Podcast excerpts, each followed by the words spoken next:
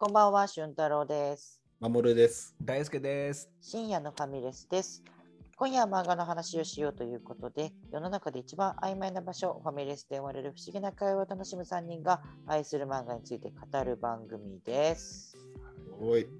ということで、嘘食い3週目でございます。はいい。先週はね、あのー、九太郎の話出ましたね。出 たね。思わず読みたくなっちゃったけど、す ごい。面白いんですよね、あの、マルコ・ロデムになるとことかね。うん。えなんーか、すごいこう、嘘食いの良さが詰まっ、ぎゅっと詰まってる。うんしかもこう、世界観も改めて分からせてくれるし、うんバクサが向かう先も、ヤコウさんっていうキーマンが示唆するみたいな。うんとかもありましたが、その後にね、また来るんですよね。ぎゅっともっと濃密なやつが。そうっすね。今週はそこの話をしてくれるということで。はーい。映画にも出てるであろえう。うー、ん、そうなんだ。そんなシーンとかもね。で、結局今日が2月12日なので、昨日、うん映画が公開になってるんじゃないかと。いやー、よかった素で晴らす。しい。おめでとうございます。うんおめでとうございます。おめでとうございますもよくわかんないけど、関係い者やおめでとうございますよ。やっぱさ、あの、実写化するってことは改めて作品のことを評価してもらえるタイミングだから、そうだね。自分らがすごいファンだった作品がさ、何がどうあれ、人の目に触れるからさ、うんうん、ありがたいことです。素晴らしい喜びあるよね、なんかその、ななんるかほ、どね。自分じゃないのに。ああ、俺が応援してた、あれが羽ばたいてるみたいなね。うそうんみんなしめっちゃ面白いよこの漫画って言いたくなるもんねはいはいはいはいはい。言って回りたくなるえそんん。は。ない嘘食いの実写化でその内容にも入ってる今回はどんなパートなんですか紹介してくれるのはい。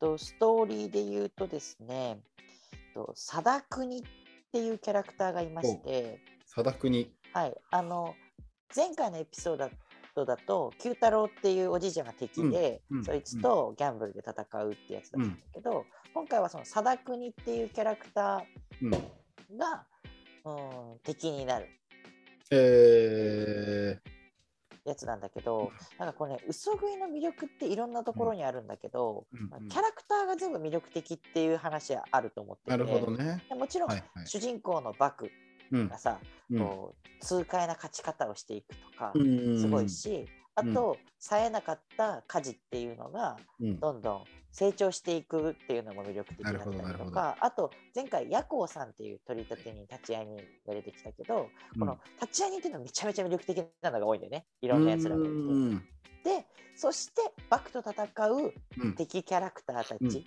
うんうんうんこれが魅力的で、まあ、九太郎もすごい、まあ、面白いじじいだなって感じだったんだけど、うんこの貞国っていうのが出てくるのは、うんだいたい4巻とかに出てきて、早めだね。で5巻、6巻ぐらいで戦いは終了するんだけど、うん。俺、やっぱ一番覚えてるかもなぐらいの あ、そうなんだ。その貞国戦が。貞国戦がおもろかった。えー衝撃的だったかもし れないあ、そんなに、うんそんなに。やっぱ序盤のハイライトな気がしますよね、えー俊太郎さんいや、そなるほど、なるほう、ど。相当、あのね、この貞国戦は、うん。まあ、貞国っていうキャラクターも魅力的なんだけど、うん。こうさらに全貌が見えてくるっていうのがあってはいはい。この貞国戦の中で親方様がついに登場したりとかおお、するんだ。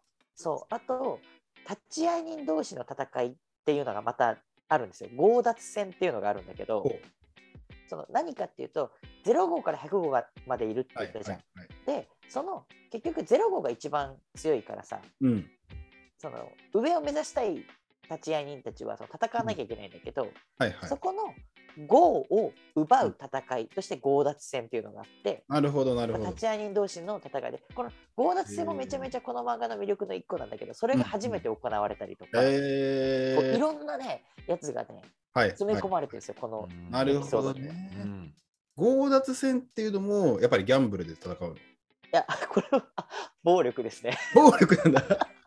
シンプルな暴力ってこれ。れね本当にねシンプルな暴力ですいや本当痛快ですよね俊太郎さんそうそう だね。うんそうやだっね。ぱ立ち会い人たちは強いことが前提なんですよ、やっぱ。あ、はいはいはい。取り立てするから、そっか粛清をそすっかるから、はいはいど。れだけ強いかが指標になってくるんですよね。なるほど、なるほど。その優秀かどうかの。まあ確かに確かに。やっぱすごいです。だから、知略が行われてるこっち側ではうんもう暴力がど同時並行で行われていくんですよ。そう。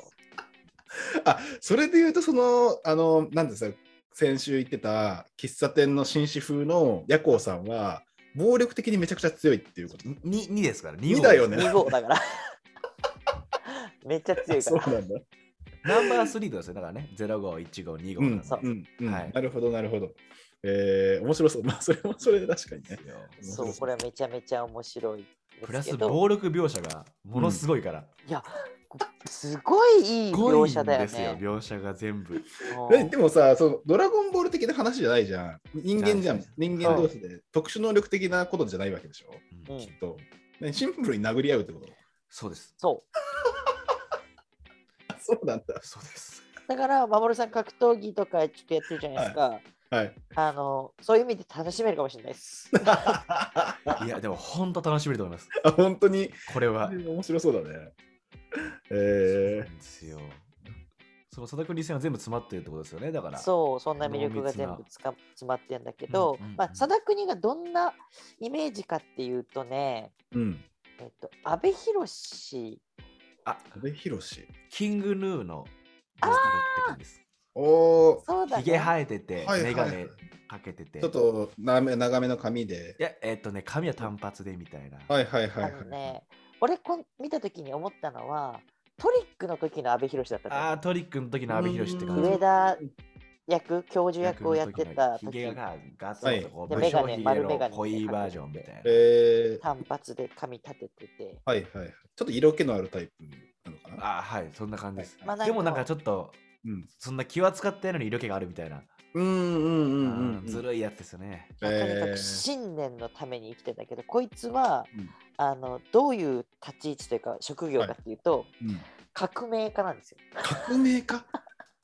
革命家。あもうさん、はい。えー革命家です。 革命家。急に出てきたね。職業なんですかって聞かれて、あ、革命家ですみたいな。 そんな体じゃないですよ。あ、そうな革の。命家なんで、やっぱ。えー、この間バッキーでも出てきたけどね。革命革命家 チェゲバラぐらいしか思いつかないですそようね。あだる意ね味。う んでも本当そのぐらいのこうパワーがある人なんですよね、なるほど片栗さんって。そう、はいはいはいあのこいつもかけろう会員でで超過激派なんだよねこの人は。うん。もうあのより良い国を作るためだったら、はいくだらないゴミみたいな人間どもは全員死んだ方がいい。ああ、革命家だね。そう いや、どんなリアクションだよ、それ。過激派なのよ。なるほどね。過激派だねえだろ、むしろ。そうだね。そうだ革ね。命家に対する偏見だね、今のは。ではい。そのバクからするとお金を稼ぎたいからさうん。誰でもいいから戦えるかけろかいないのっていう話でうん貞国と戦うことになって貞国は貞国で、うんそのいろんな武器が欲しいのよね、武器。はそうあの日本を確認したい変えれるために攻撃とかしたいからい。さなるほど、なるほでそど。こでこうじゃあニーズがマッチしたっていうことで、うんバクと貞国がかけろ勝負をするっていう、うんまあうん一応会員は、うんあの家事だから、うん。うん。まあ、家事についてて代打で戦う的な感じではあるんだけど、なるほどね。そうでその戦う時にうん。あの富士山のなんか近く行って樹海みたいなとこ行ってでトンネルがあるんだけど、うんそのトンネルに逆サイドからお互いが入ってって真ん中にちょっと空間部屋みたいなのがあって、うん。そこでお互いえー必要なメンバーっていうのを入れてうん。でかけろ勝負を行うってやつなんほうですけほうどほう ほもうだからすごい回り厳重回りくどいにですう。その何富士の樹海のトンネルは大事なポイントなのやっぱ。ちょっと山みたいなのがあるんですよね。山山っみてたいないうか、まず切り抜いたタイプの、山を切り抜いた施設があって、逆から入り合ってうん、真ん中で落ち合うという、もうある意味ゲーム始まってますよね、これ。あこれ始まってんだ。はい、ある意味始まってます。はいこれは実はねなんでかなっていうのは実はこの場所結構大事なのあ、大事なんだ。そう貞国側が指定してきてるんだよねこれはねえー。なるほでどね。真ん中落ちやんだけどたはだ入っていいのはかけろうの人を除いてうん2人までっていうルールうだかんうんうんらそれはいっぱい入れちゃうとなんでかっていうともうあの嘘食いがうん。うん。ロデムっていう暴力を手に入れてるの知ってるからそうだよね。そうそうそううん詐欺にしちゃうと家事と嘘食いとうんロデム入ってきちゃうじゃんうん。だから2人って言って家事とバクだけになってなるほど、なるほど。そこでそこまで入ってましたねちゃんと貞国は用意してる。はいはいはい。で貞国ともう一人が入ってきてうんであとかけろうの立ち会い人うん。と幕の方は夜行さん、ヤコさん。 2号だね夜行さんで、うんで貞国の方は10号会員のメカマっていう鬼太郎みたいなやつがいるんだけど、はいはいはい。それがあまあこう取り仕切るっていうやつうーん。で戦い始まるんだけど何をかけるかっていうのはやっぱ金なんだよね。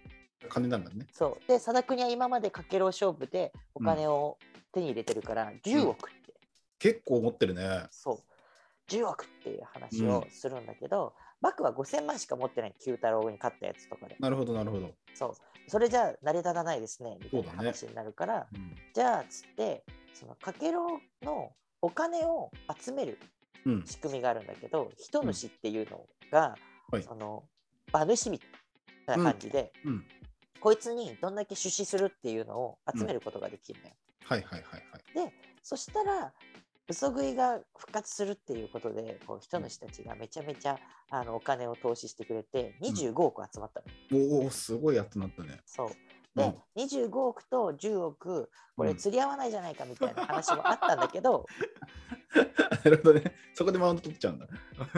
だけどだだからあの貞国側も人の集ります集いますかみたいなうん。話もあったんだけど、幕が「いや別にいいよどうせこのゲーム勝つの俺だし」みたいな。 かっこいいね。かましますよ。ますね。でここの間で、うんメカマ10号立ち会い人のメカマが2号はい立ち会い人の夜行に、うんハンカチをパサって落とすのよ。ほこれ何かっていうと、その時は説明されないんだけど実はこれが強奪戦を挑んでるっていう証で。う。同時に。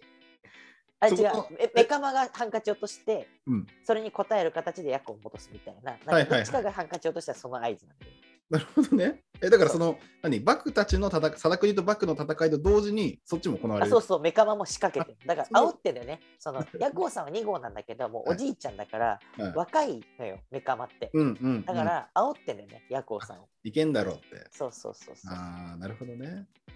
で、そんなことで、いろんな戦いがもうそこで行われてるもうわけ。始まってるね、いろいそろうね。そうそうそう。うん。でただ、ここまでのところで、あの、やっぱり暴力っていうのもちょっとずつあって、うんまず席に着いた瞬間に、うんバクに向かって貞国がナイフ投げつけてバクの顔がピッて切れるの、 早くも。そうでそもそもはいなんか、ここで今最終的に10億と20億で折り合いついたけどう。あのもう別に貞国は全員ここで殺してもいいんだぞみたいなんおお。急に。そうそうもうそんなことどうでもいいね貞国からしたらこの国を変えるということが大事だからあ、そっかそっか。別になんかどんな手を使おうと。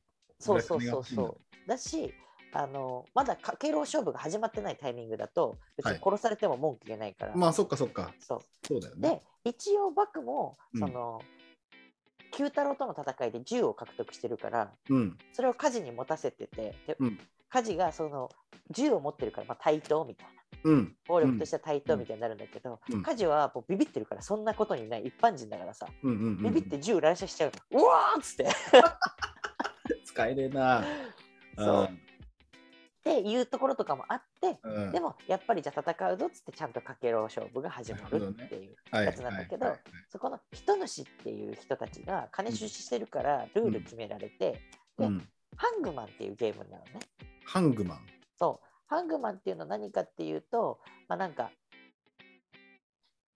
最終的にその、元々のゲームは、うんえー、と自分たちの中でハングマンとかって単語決めてそれを当て合って、うんで当たるたびになんか一個一個絵を描いていくのねその、うん人が首吊られる絵を描いてってで、うん首吊られる絵が完成したらそれで負けで人が吊られてる絵を描くからハングマンっていう、はいあのゲームなんだけど、うんじゃうんあハングマンをやろうとただかけろうのハングマンは絵を描くだけじゃなくて本当に負けた方が首を吊られる死んじゃうっていうゲームだよ。ただ勝てば10億25億かけてるやつをもらえるし、負けたら死ぬっていうデスゲーム、うーん、基本デスゲームなのかな そうだねなるほどね。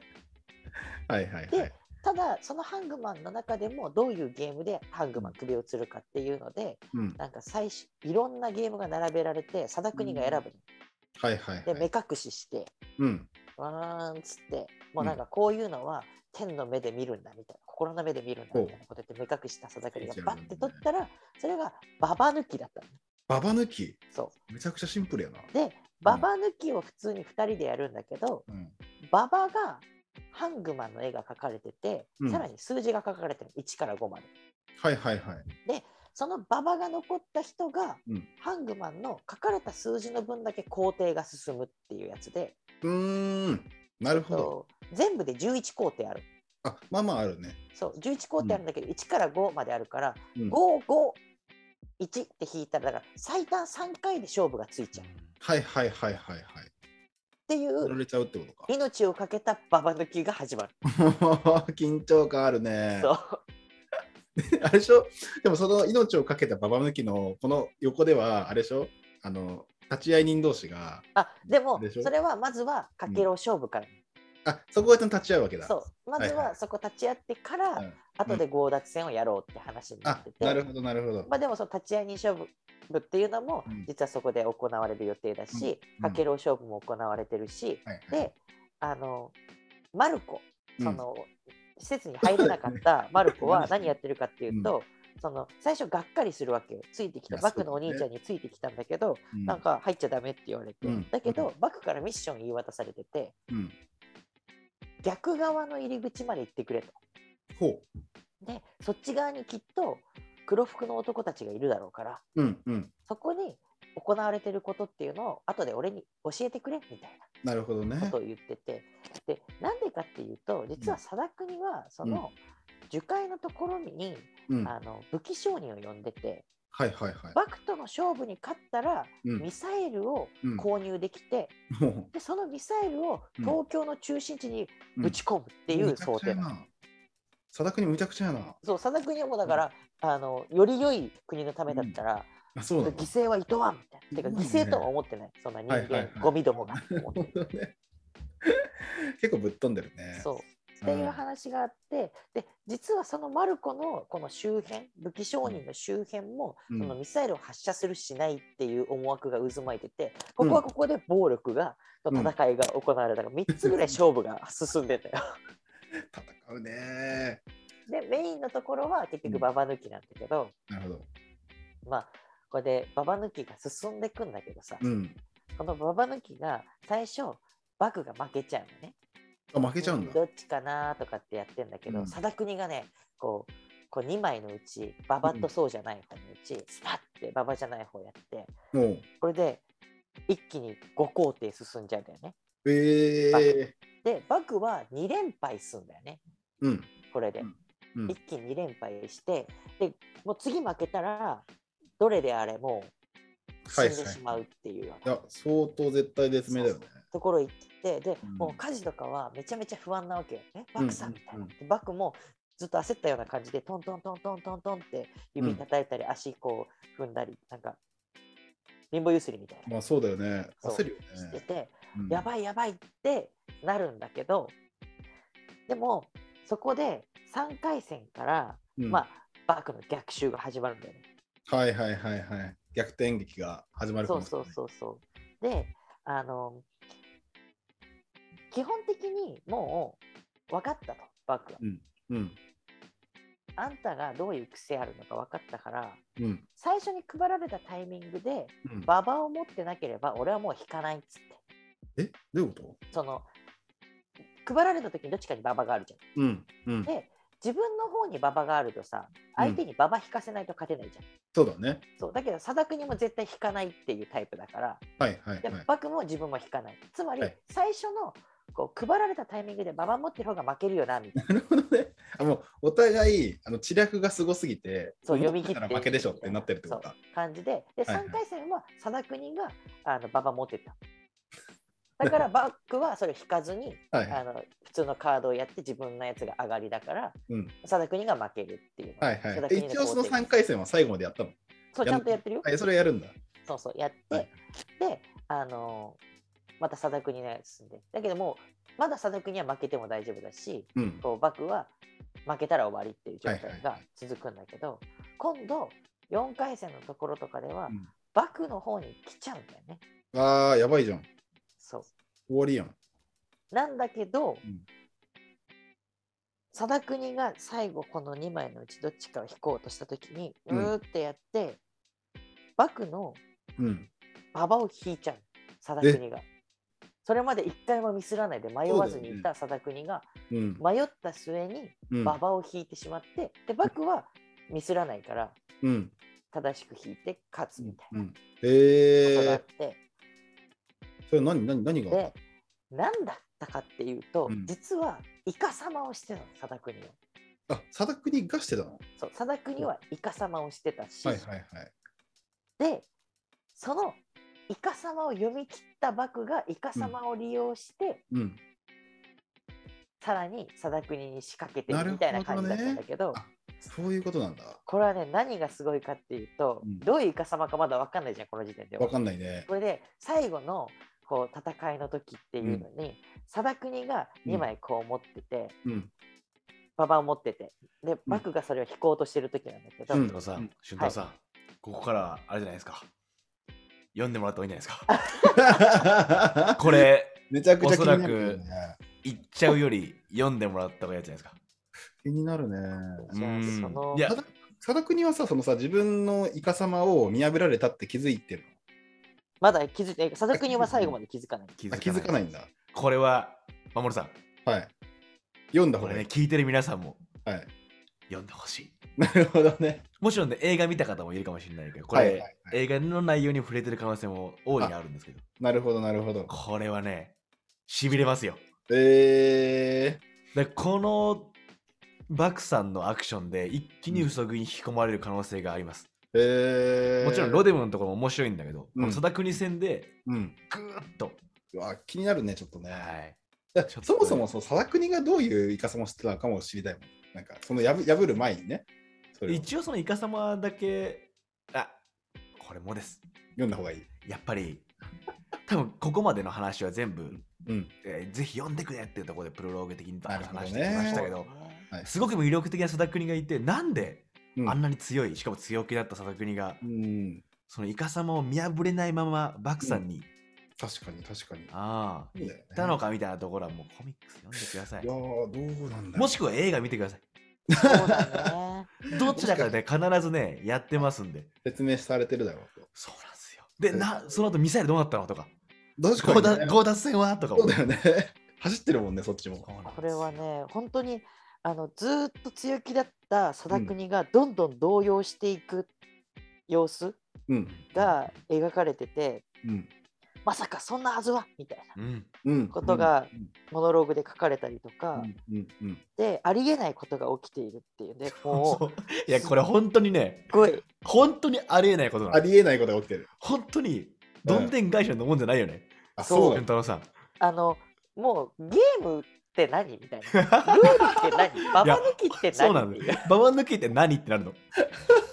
あ、そのレベルで。そう。でもそ、実はね、すっごい細かい伏線張られてたんですよっていう。そうだはあ。そこに至る。るまでうん。バクは一つも運に任せなかったんでね貞木には運に任せちゃってたんだけどうん。でもバクは運じゃなくて全部計算づくで絶対自分が勝てるようにこううん進めていって、うなんかいろんなルールを追加したりとかあるの、うん途中で。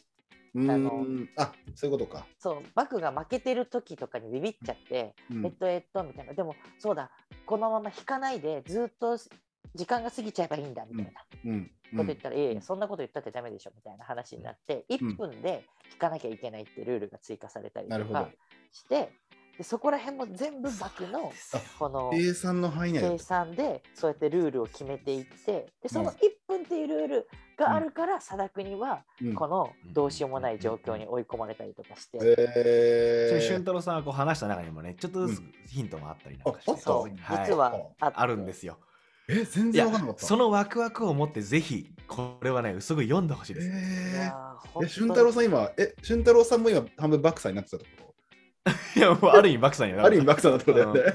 だから音声版嘘食いは、はいもうほんと美味しいところは、ぜひ漫画、もしくは映画で見てくださいというティザーでございますから。ねえ、ピザいやだ、トレーラこーれだ。本当に漫画読んでもらうと、うんこのね、すぐ言ってね、大駒の使い方もそうまいなんですよ。見開きでね、この種明かし種明かしっていうかねとんでもないシーン来るんですけど僕ねあのちょうどやジャンプとか、うんうんジャンプラスのアプリとかで、うんヤンジャンアプリとかで読むときに、うんスクショしましたもんね 良すぎてこのシーンえーでっかい駒が出てくするんごだ。い。すっで、ごい大興奮するよもうみんなのこう登場してきた人物のえっていう顔が大きく描かれ て一体今何が起こっているんだってでっかい字で出てく る本当に一体今何が起こっているんだと自分も思う。なんでね、こここの貞国戦本当に俊太郎さんをピックした理由もわかるんですよね。うん。そのくらい一体何が起こっているんだが起こり続ける漫画なんですよ。えー、嘘食いは。なるずっほどとね。ね緊張して見て見ちゃうもんね。そうでもね魅力がまだあるんですよね俊太郎さんこの緊張感と別に。そうこれだはね。来週っすかじゃそうだね。あ。うん。うんそのずっと今話聞いてるとさちょっとグロい感じもあるし、そうね。うんなんかねしかもさ緊張感凄まじいじゃないですか。うん結構頭使いそうな感じキャラのはね。しかもキャラ立ってるっていうのもあるんだけどうんってちょっとね漫画読まないうちは思っちゃうんですけどはいはい。たくさん魅力あるよっていうのを俊太郎さんがなるほどなる来ほ週どお伝えしてくれますのぜひではい貞国戦はね本当にぜひここんなジュラシックプレイないですよそうですよ、本当に。はいぜひぜひババ抜きだもんね、しかもね。ババ抜きなんですよあんやなっぱ簡り単みんななババ抜きしてると思い出すわけ。そういやおあれねいやお思い出す よちなみにイカ様っていう概念じゃな いからもうそうだ楽ねしみにしてくださいぜひ映画か漫は画チェックしてくれば嬉しいなと思っておりますはい。はい、じゃあという第ことで3回以上になります。おはい届けしたのは俊太郎と埋もれと。大好きでした。ありがとうございますありがとうございました